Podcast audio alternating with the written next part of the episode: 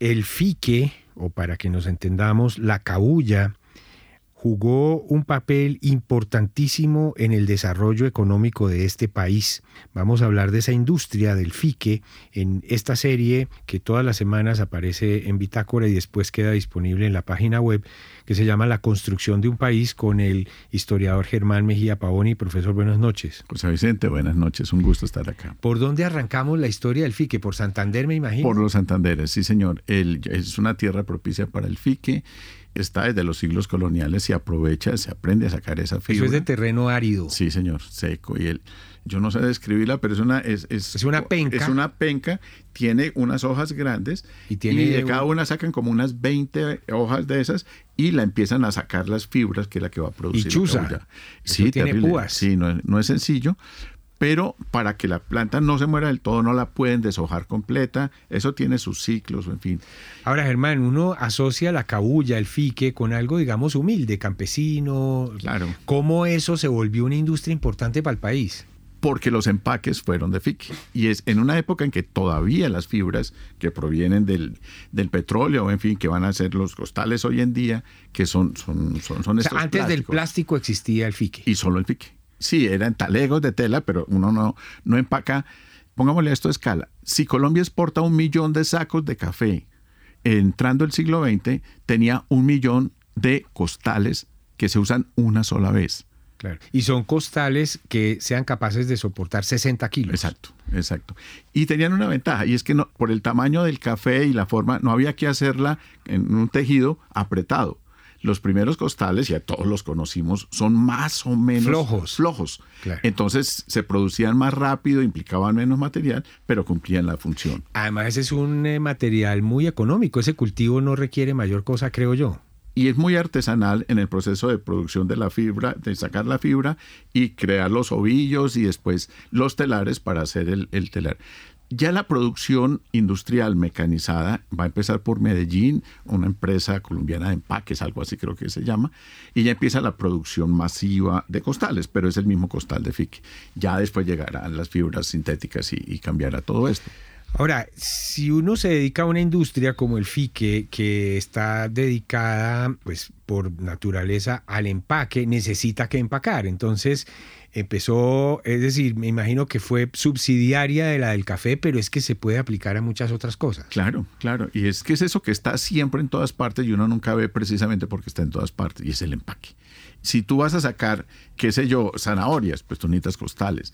Si tú vas a sacar alberjas, pues, pues con mayor razón, supongo que con la fibra un poco más cerrada, pero es que... las papas todavía se... Ah, y tenía que tener el tamaño de lo que una mula pudiera cargar. Y ahí viene la palabra carga la carga es lo que es capaz de, creo que son dos. Sí, que dos son costales los que de van, 60. Que son los que van al lado, lado del, del apero este que tiene la, la, mula. Ahora, el otro uso del fique son los lazos, las cuerdas. Y son fundamentales y de hecho va a producir una enorme riqueza. Todo el gran desarrollo, el empuje en Centroamérica, en México, de Yucatán, está asociado a lo que ellos llaman, como llaman a la cabulla, que es el enequén pero son haciendas enormes que produjeron unas fortunas increíbles en el sur de México, mientras en el centro y en el norte está el petróleo. Yucatán se desarrolla con base al Enequén y va a producir una estructura de haciendas con esclavitudes y cosas muy complicadas, pero ¿cuál es la, la demanda que ellos están tratando de cubrir?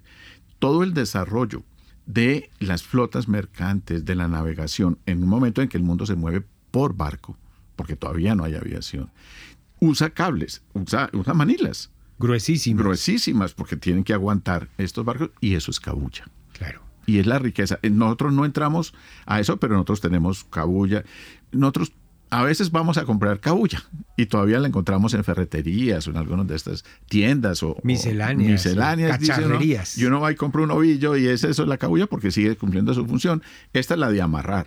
Ahora, la cabulla hoy en día es un objeto artesanal de lujo se sigue produciendo y hay objetos hechos con cabulla muy bellos y gente que está viviendo de eso. Claro, porque es que había una cabulla ordinaria que sigue existiendo, pero hay una cabulla muy elaborada, muy bonita, muy estética. Y además lo que tú puedes con tus manos y tu creatividad hacer con eso y eso es enorme. Ahora, Germán, estaba pensando que es que antes de que se inventaran los containers, los barcos se cargaban de una manera distinta y muy probablemente ahí había costales, porque ¿qué más iban No, es que eran costales. ¿Cómo llevar, volvamos al café, llevar desde la finca donde ya tienes el café seco, ya está el granado, todo esto, y tú lo vas a poner en Alemania. Y es que sale de una finca, qué sé yo, en Samaná, y va a llegar hasta Hamburgo. y muy probablemente en el mismo costal. Sí, porque hay algo que tienes que evitar algo que se vuelve caro es cada vez que tienes que hacer una transferencia de un medio de comunicación a otro, o sea, de la mula al ferrocarril o a la navegación a vapor, que llega al puerto, va a una bodega, vuelve y se sube a un barco, que llega a otra bodega y llega hasta el destino final. Todo eso te ha costado y todo eso te puede estar deteriorando si el empaque no es bueno. Luego, empacar es, es, es, es, una tarea importante. Y hoy en día uno de los grandes problemas logísticos del comercio es el empaque. Sobre todo objetos tan sofisticados hoy en día. Ahora, Germán, hoy en día estamos en la época en la que el petróleo es veneno y el plástico es diabólico, entonces el fique vuelve a tener un chance. Pues estos productos vegetales, sí, sí hay que, o que otros productos son capaces de desarrollar que no sean dependientes del petróleo, pero va a ser, es, digamos, no es tan sencillo. O sea, el problema del petróleo no solamente es que es la gasolina que mueve los carros. El petróleo es la materia prima de infinidad.